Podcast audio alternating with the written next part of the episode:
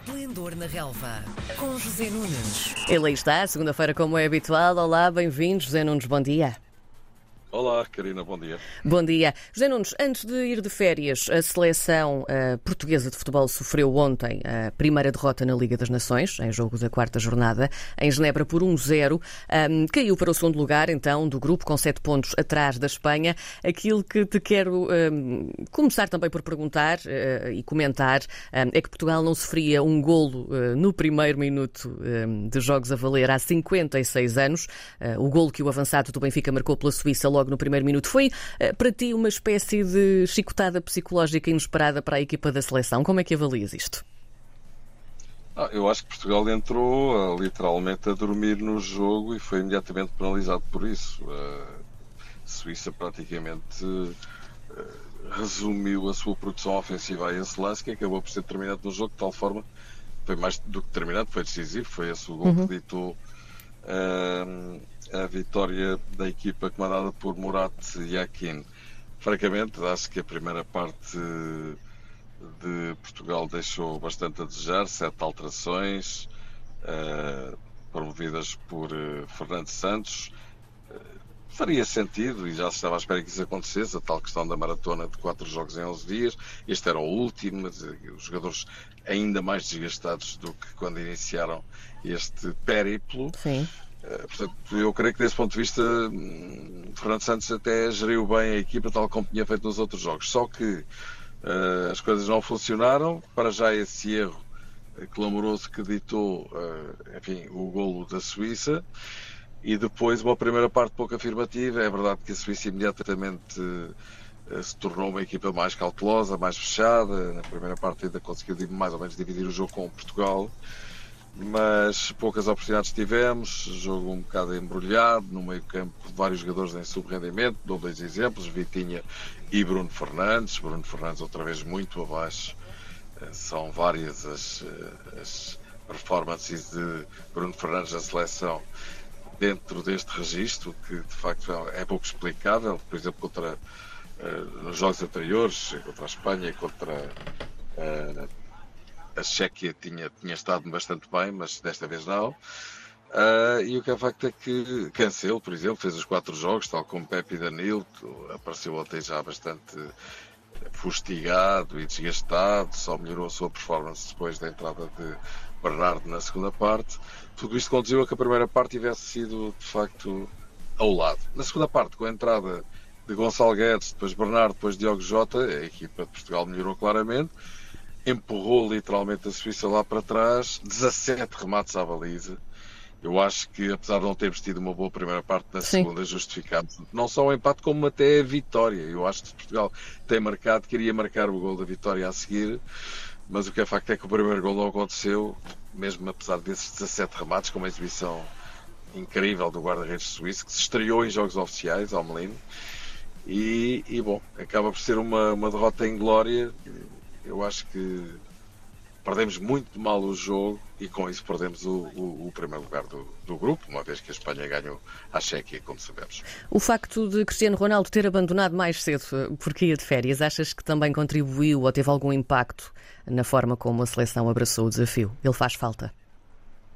Eu confesso que não contribuiu muito para esse peditório deste ponto de vista. Quando o Cristiano Ronaldo joga recorrentemente, hum. ouvem-se muitas vozes a dizer mas porque é que ele tem que jogar sempre? Sim. Nunca é substituído, mesmo quando não está a render.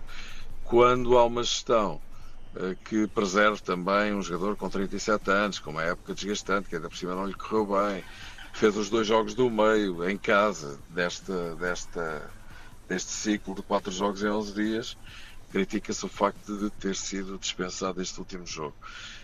Assim, de repente, olhando para a quantidade de, de golos que Portugal uh, sofreu, é impossível não pensar em Cristiano Ronaldo e na frieza e na forma letal como ele muitas vezes na pequena área marca golos.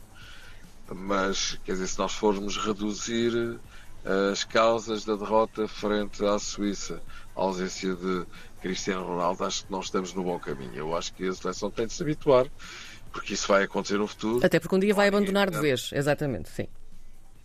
Uh, há a possibilidade de Ronaldo, a seguir ao Campeonato do Mundo, até deixar a seleção, não sabemos sim. o que é que vai acontecer. mas enfim, não, não, não, não quero atribuir muito, muita importância a esse aspecto, embora reconheça que na finalização não estivemos bem e ele é claramente o melhor de todos.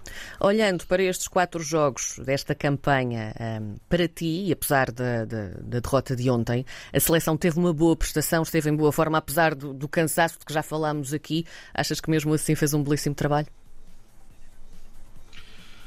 Não, uh, não foi belíssimo. Belíssimo era se tivéssemos ganho ontem à Suíça, ou pelo menos não perdido. Isso não aconteceu, portanto, Sim digamos que o resultado em Sevilha com a Espanha 1 a 1, mais a mais da forma como o jogo decorreu, penso que foi um resultado muito interessante. Depois fizemos uma grande exibição com esta mesma Suíça, 4 a 0.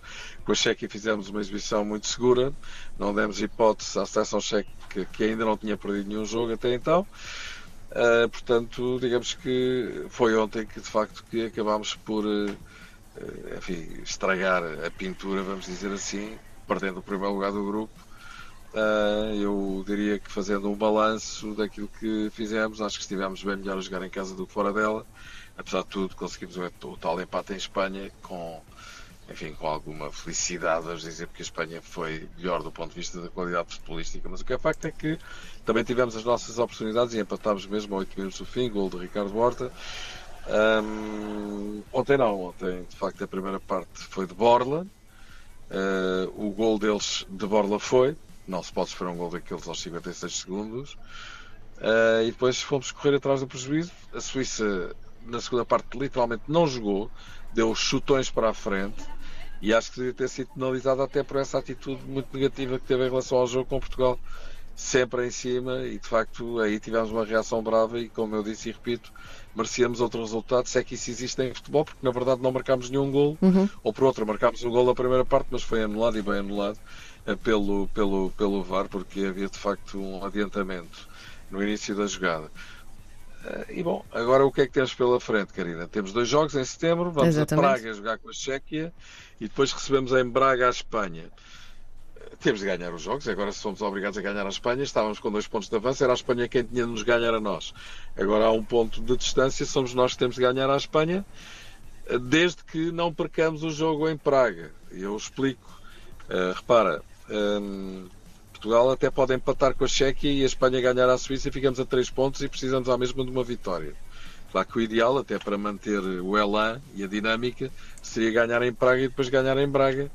Agora, desde que não percamos eh, frente à Chequia, ou seja, podemos empatar e a Espanha ganhar a Suíça, ficamos a 3 pontos, o que significa que a 1 um ponto ou a 3 temos de ganhar esse jogo para ficar em primeiro lugar no grupo e com isso chegar à Final Four da Liga das Nações. Portanto, em jeito de resumo, direi que de alguma forma complicamos a situação.